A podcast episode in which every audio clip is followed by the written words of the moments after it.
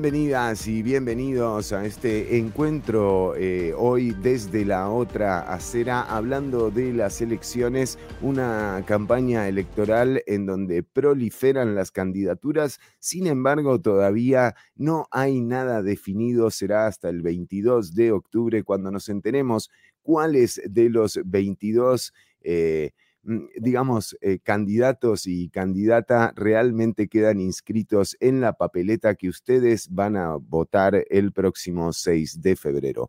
Para charlar sobre las campañas electorales y sobre todo con algunos antecedentes en torno al gasto y al vínculo que tienen eh, los partidos políticos, el sector privado y los medios de comunicación, nos acompaña del Tribunal Supremo de Elecciones el jefe de financiamiento de partidos políticos, don Ronald Chacón. Don Ronald, bienvenido a Desde la Otra Acera. Es un gusto tenerlo acá con la audiencia.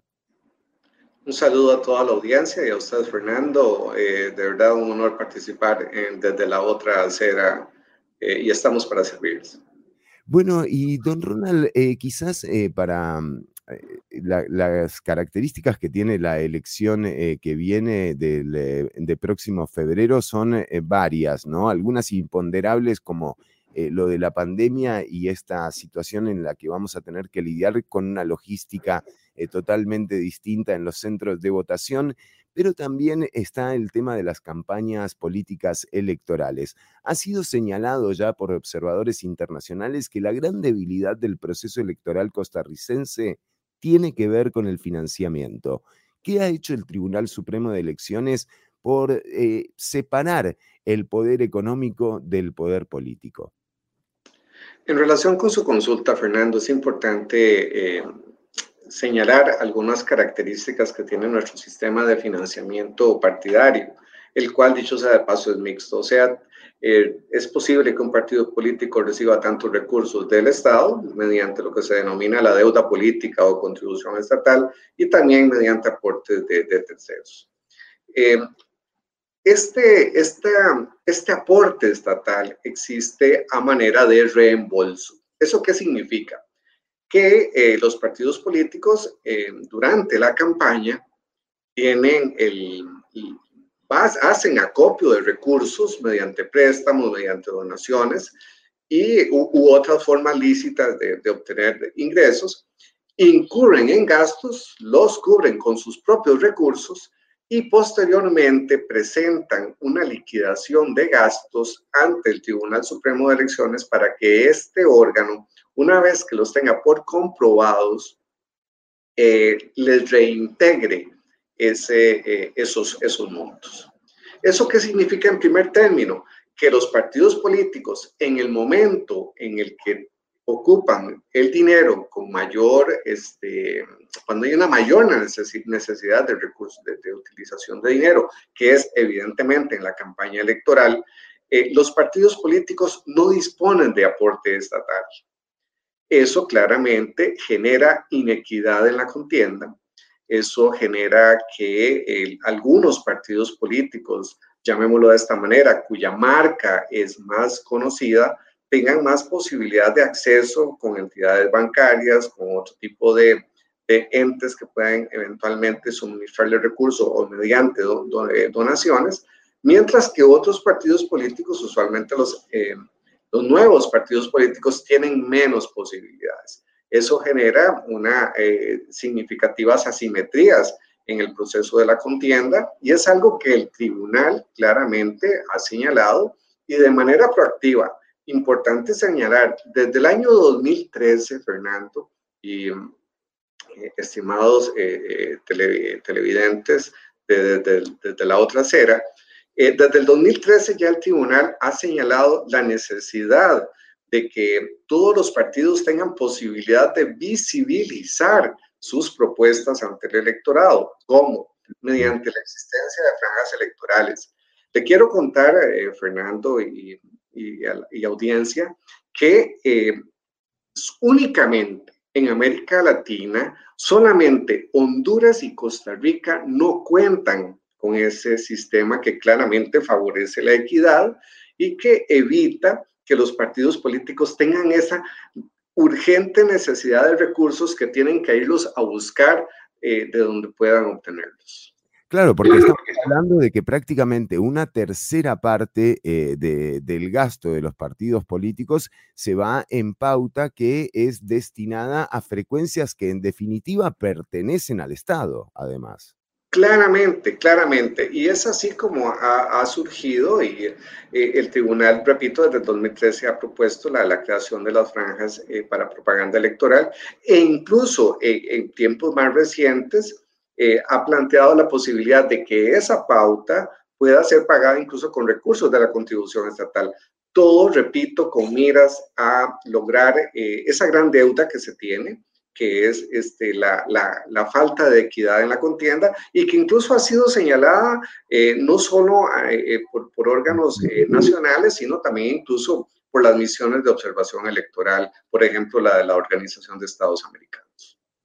Eh, quizás para irnos eh, adentrando un poco más también en este tema de lo que, de lo que representan eh, las campañas electorales y esta situación en la que, bueno, pareciera que es una especie de, de, puesta en donde el mejor postor ganaría mayor cantidad de espacio. ¿Qué problemas de inequidad eh, se presentan con esta situación? ¿Qué han identificado desde el Tribunal Supremo de Elecciones? Eh, ¿Cuál es la amenaza de que esto siga ocurriendo eh, de esta forma? claramente hay una, hay una realidad y eso se ha incluso ventilado en reuniones recientes que han tenido los representantes de los supremos poderes en lo que tiene que ver con la lucha contra el crimen organizado y es que, eh, como le digo, los partidos políticos requieren este, de recursos sí o sí para poder eh, desarrollar la, la, la, campaña electoral. A ver, aquí este, no se puede hacer chocolate sin cacao. La relación entre dinero y política es inevitable. Un partido político ocupa recursos para hacer sus diferentes actividades y eso es, me parece, entendible. Ahora bien, ¿qué sucede? Lo que pasa es que hay partidos que tienen derecho, como lo he explicado, o las posibilidades de obtener con mayor facilidad recursos, en tanto que otros no. Esa, esa, son aquellos que marcan mejor en la encuesta, ¿verdad? Claro que sí. ¿Eso qué sucede? Además, tenemos un elemento adicional en nuestra normativa respecto al cual el tribunal se ha pronunciado categóricamente y se refiere a un mecanismo de, de financiamiento denominado certificados de sesión. Los certificados de sesión han sido señalados por el Tribunal Supremo de Elecciones como un mecanismo perverso. ¿Por qué? Porque los certificados de sesión valen lo que las encuestas dicen que valen. ¿Qué significa esto? que el partido que va adelante en las encuestas, como usted bien lo señala, será el partido que probablemente tenga más posibilidad de colocación de sus certificados de sesión. En tanto que aquellos que no salen tan favorecidos en las encuestas, que además, dicho sea de paso, reflejan resultados muy volátiles entre un momento y otro. Esos otros partidos no tienen esas mismas posibilidades. Sí, efectivamente, hablábamos de los certificados de sesión como un instrumento eh, calificado por el Tribunal Supremo de Elecciones como, como un instrumento perverso. Siento que este, introduce eh, eh, magnifica la inequidad en la contienda, siendo que los certificados de sesión pasan a valer más aquellos que eh, corresponden a los, a los que fueron emitidos por partidos que se ubican mejor en las encuestas. Eh, eso claramente igual suma a que algunos partidos no logren la visibilización requerida, no logren visibilizar sus propuestas. Y eso se nota incluso eh, en términos de concentración de, de, propaganda publicitaria eh, en medios de comunicación. Por ejemplo, para el, 2014 eh, tenemos que los, los, los, los partidos a ver, seis partidos políticos, digo Liberación Nacional, Acción Ciudadana, Unidad Social Cristiana, eh, Frente Amplio, Renovación Costarricense y Restauración Nacional, eh, tuvieron la posibilidad de realizar, eh, de contratar pauta por un total de 4.547 millones de colones, mientras que los restantes partidos políticos prácticamente no tuvieron oportunidad de visibilizar sus propuestas en relación con, al compararlo con estos otros partidos. Notemos incluso en el 2018 que eh, es, eh, y lo digo en el orden de, de, gasto, eh, son los partidos republicano social cristiano, el PAC, el PLN, el PUSC, Restauración Nacional y de último el, el, Partido Frente Amplio, los que sí tuvieron la posibilidad de, de visibilizarse en medios de, de, televisión o radio o, u otros este, similares pero también por montos eh, muy, muy diferentes, don Fernando. Esto es interesante a, los, a, la distinguida audiencia. Por ejemplo, mientras el Partido Republicano Social Cristiano tuvo la oportunidad de, realizar una pauta por más de 1.500 millones de colones, el partido que se ubica en la sexta posición, digo el partido Frente Amplio, solamente pudo este, invertir 381 millones de colones y otros ni siquiera pudieron desarrollar este, eh, prácticamente ningún tipo de pauta. Es increíble la, inequidad que se genera con este eh, sistema. Además, estamos viendo que hay una papeleta con, eh, bueno, en las últimas dos elecciones hubo 13 candidatas y candidatos, pero en, en, realidad hay solamente seis de los cuales se conoce eh, su propuesta realmente, y ni hablar de aquellos que tengan alguna propuesta, por ejemplo, nueva. Eh, tienen muy pocas posibilidades si no es que marcan en las encuestas. Eh, don Ronald, esta condición que se presenta con la elección costarricense, ¿tiene salida, tiene una manera de modificarse como para, digamos, equilibrar un poco esta, esta situación que se está, que se está generando? En relación con eso, el Tribunal Supremo de Elecciones este, ha planteado, repito, la, la posibilidad de establecer, digo, y lo ha planteado ante, ante, ante la Asamblea Legislativa, este, la posibilidad de legislar de manera tal que se pueda, que pueda otorgar lugar estas franjas electorales.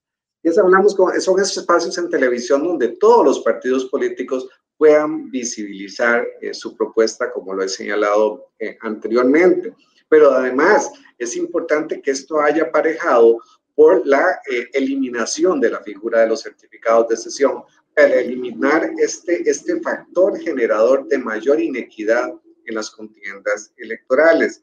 Eh, de igual manera, este es, el tribunal aboga por la existencia de una mayor cantidad de financiamiento anticipado con recursos de la contribución estatal para que claramente los partidos políticos tengan el dinero que requieren en el momento en el que lo requieren. Claramente es en el momento de la campaña cuando los partidos están más necesitados de recursos económicos y además esta sería una forma de mitigar el riesgo de que eventualmente los partidos políticos puedan, puedan verse tentados a, hacer uso de recursos eh, de fuentes desconocidas. Bueno, el uso de eh, recursos de fuentes desconocidas también ha sido eh, uno de los temas en las eh, comisiones que analizan, por ejemplo, la participación del narcotráfico en la política. El propio fiscal interino fue a la Asamblea Legislativa a decir que ellos no tienen una forma en la cual em, perseguir y determinar qué plata del narcotráfico está involucrada en campañas eh, electorales, a pesar de que con el último caso, sobre todo el caso de corredores, eh, esto ha quedado prácticamente en evidencia.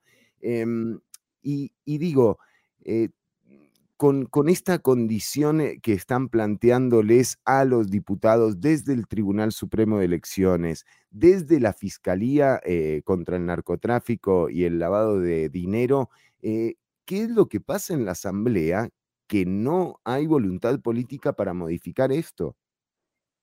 Eh, sobre ese aspecto, pues evidentemente el tribunal es respetuoso del actuar de la Asamblea Legislativa. Lo que sí eh, se ha hecho en reiteradas oportunidades y ya por mucho tiempo es impulsar este, estas propuestas desde el Tribunal Supremo de Elecciones. Entiendo que recientemente un, señor diputado eh, reactivó ese, ese proyecto de ley impulsado por el Tribunal Supremo de Elecciones.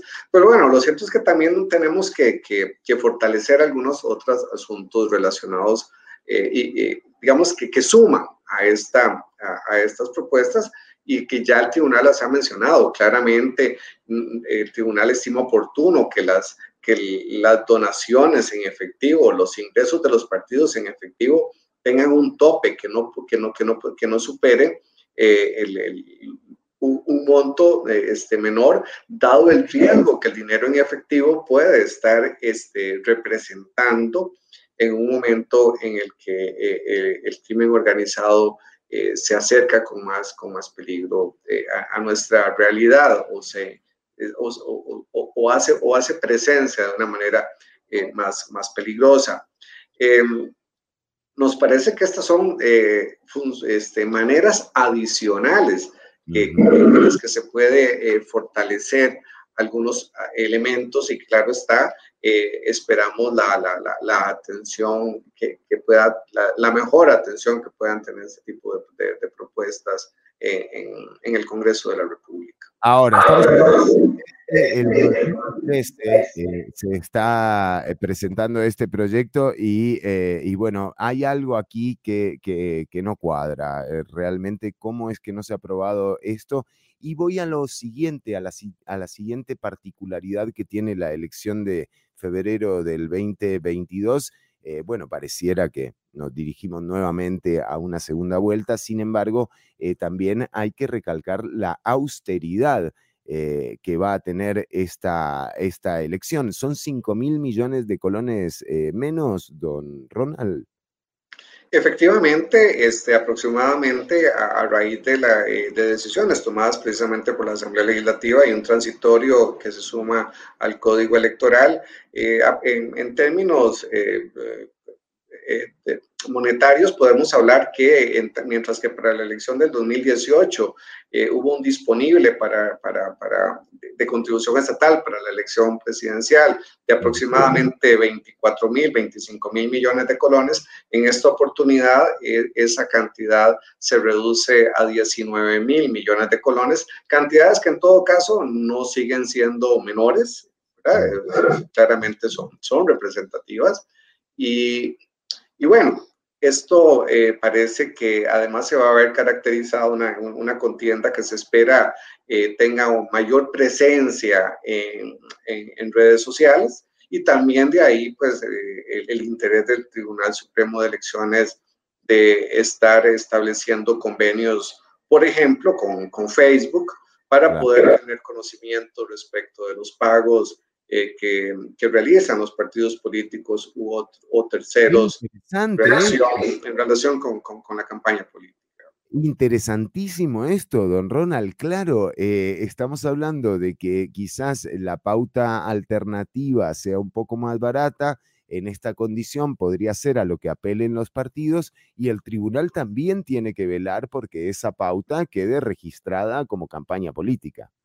Sí, claro, este, Fernando, eh, eh, realmente eh, no, no, no, no en vano el Tribunal Supremo de Elecciones lo distingue una, una, una, gran reputación a nivel, en realidad, mundial. Y, y, es parte del tribunal, y así lo ha entendido, el desarrollar este, este tipo de, de convenios que, que, que, fortalezcan el proceso de fiscalización del financiamiento partidario, así como han tenido en su momento, pues, las eh, estrechas coordinaciones que se mantienen con la eh, Fiscalía General de la República, con el Instituto de Control sobre Drogas, sobre la, con la Dirección General de Tributación, y que ha permitido en diferentes momentos este, eh, hacer traslado de información o bien denuncias específicas para este, cuando se han identificado por parte del Tribunal Supremo de Elecciones en el marco de su competencia situaciones que pueden eh, estimarse irregulares. Don Ronald Chacón, por supuesto, eh, le agradecemos el tiempo que le ha dedicado a la audiencia y además la cantidad de datos que nos han pasado eh, con el tribunal para entender un poco más dónde se está yendo la plata de, de, las y los costarricenses para financiar estas campañas políticas que de nuevo, como bien lo marcaba don Ronald, es mixto, pero depende eh, en principio del sector eh, privado, de aquellas personas que tengan la plata suficiente y la esperanza suficiente en un eh, candidato o en una candidata de que gane las próximas elecciones, con todo lo que esto implica, ¿verdad? Es muy difícil cuando el poder económico eh, te financia una campaña, después aplicar leyes que, bueno, que vayan en contra de, los intereses de ese poder económico. Y ahí es donde está, creo yo, eh, el, gran asunto, ¿no? ¿Cómo separarlos? Sí, efectivamente, y ese es, el, eh, es, bueno, es la labor y es el monitoreo permanente que procura hacer el tribunal con miras precisamente a mitigar riesgos Creo que estamos, como bien dicen eh, los alemanes, eh, cuando hablamos de, reforma electoral, hablamos de la reforma inacabada. Eh, hay mucho trabajo por hacer y siempre habrá mucho trabajo por hacer. El Tribunal Supremo de Elecciones lo desarrolla de una manera muy responsable y de verdad este, creo que la ciudadanía puede estar tranquila. El Tribunal Supremo de Elecciones, como siempre y en todos los ámbitos en que desarrolla su, su labor, este, se esmera por darle a la ciudadanía costarricense las más este, robustas seguridades. Sin duda. Y como ciudadanía justamente que cada vez haya más eh, participación del tribunal, que viene a allanar justamente esos, esos suelos en donde a veces, por ejemplo, uno viendo las convenciones internas, uno dice, bueno, esta historia de que los partidos definan antojadizamente también cómo eh, cómo se definen sus listas de candidaturas. Eh, em, al menos en lo particular, a mí me encantaría que el Tribunal Supremo de Elecciones sea el que defina justamente cómo y con qué participación y en qué día, además, eh, las personas, las ciudadanas y los ciudadanos tenemos la posibilidad de ir a definir esas listas y no que llegue ya el machote listo a la presidencial. Ustedes desde el Departamento de Financiamiento de Partidos Políticos, eh, ¿se han cuestionado el tema de las internas eh, partidarias? Eh, hola Fernando, un, excelente, una excelente consulta. Es importante señalar que la fiscalización que se desarrolla respecto de las finanzas partidarias no tiene lugar únicamente en época de campaña electoral. La, fiscalización que desarrolla el Tribunal Supremo de Elecciones en, esta materia es permanente.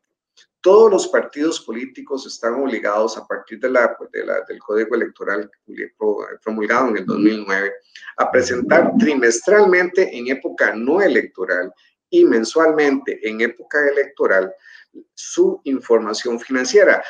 Asunto que no se queda de parte nuestra ahí. Eh, no basta con, que, con lo que los papelitos nos digan eh, eventualmente con la información que reportan los partidos políticos. Esa información tiene ejercicios de contraste permanente por parte del órgano encargado de, la fiscalización dentro del Tribunal Supremo de Elecciones en cuanto a finanzas partidarias, con miras precisamente a tener el monitoreo y a llevarle el pulso, por decirlo de manera popular, a la gestión y a los movimientos económicos de un partido político. Y es así como, este, Fernando y audiencia, hemos identificado una serie de situaciones, no solo en época electoral, sino también en época no, electoral. Y claramente se desarrollan también trabajos de, permanentes de fortalecimiento de las mismas estructuras de los partidos. ¿De qué manera? Por ejemplo, mediante capacitaciones permanentes entendemos que los partidos políticos son actores protagónicos de la democracia y en este sentido claramente partidos mejores capacitados son partidos que pueden brindar un mejor eh, opciones a la ciudadanía costarricense. En fin, eh, la labor del Tribunal Supremo de Elecciones eh, es desarrollada con una visión sistémica y, y, procuramos en ese sentido cubrir todas las aristas posibles y que, así sea. Bueno, se viene eh, un trabajo impresionante, eh, particular, eh, digamos, las particularidades tienen que ver, por supuesto, con la cantidad de candidatas y candidatos, aunque eso todavía no está definido. cualquier persona que diga que está confirmada como candidato o candidata, en realidad no está siendo muy fiel a la verdad. Aquí la, inscripción empieza el 6 de octubre en el Tribunal Supremo de Elecciones, termina el 22 eh, de octubre y recién ahí sabremos eh, cuántas, cuáles y quiénes son los candidatos y las candidatas a diputados, diputadas y presidente o presidenta de febrero próximo. Don Ronald Chacón, le agradecemos muchísimo el tiempo que le dedica a la audiencia, el tiempo que nos ha dedicado a lo largo de todos estos años a usted y al Departamento de Comunicación del Tribunal Supremo de Elecciones y esperamos eh, tenerlos pronto nuevamente y desearles suerte en este proceso que ya para ustedes comenzó hace rato, pero que para nosotras y nosotros eh, desde aquí lo estamos empezando a vivir. A la orden, quedamos a la orden. Don Ronald Chacón, eh, estamos eh, en Desde la Otra Acera y te invitamos a que escuches eh, los podcasts con las entrevistas completas en Spotify y a su vez te invitamos a que sintonices el programa Desde la Otra Acera todos los miércoles a las 6 y 30 por Extra TV 42 y los jueves a través de las redes sociales de APSE Informa. Hasta la próxima. Chao.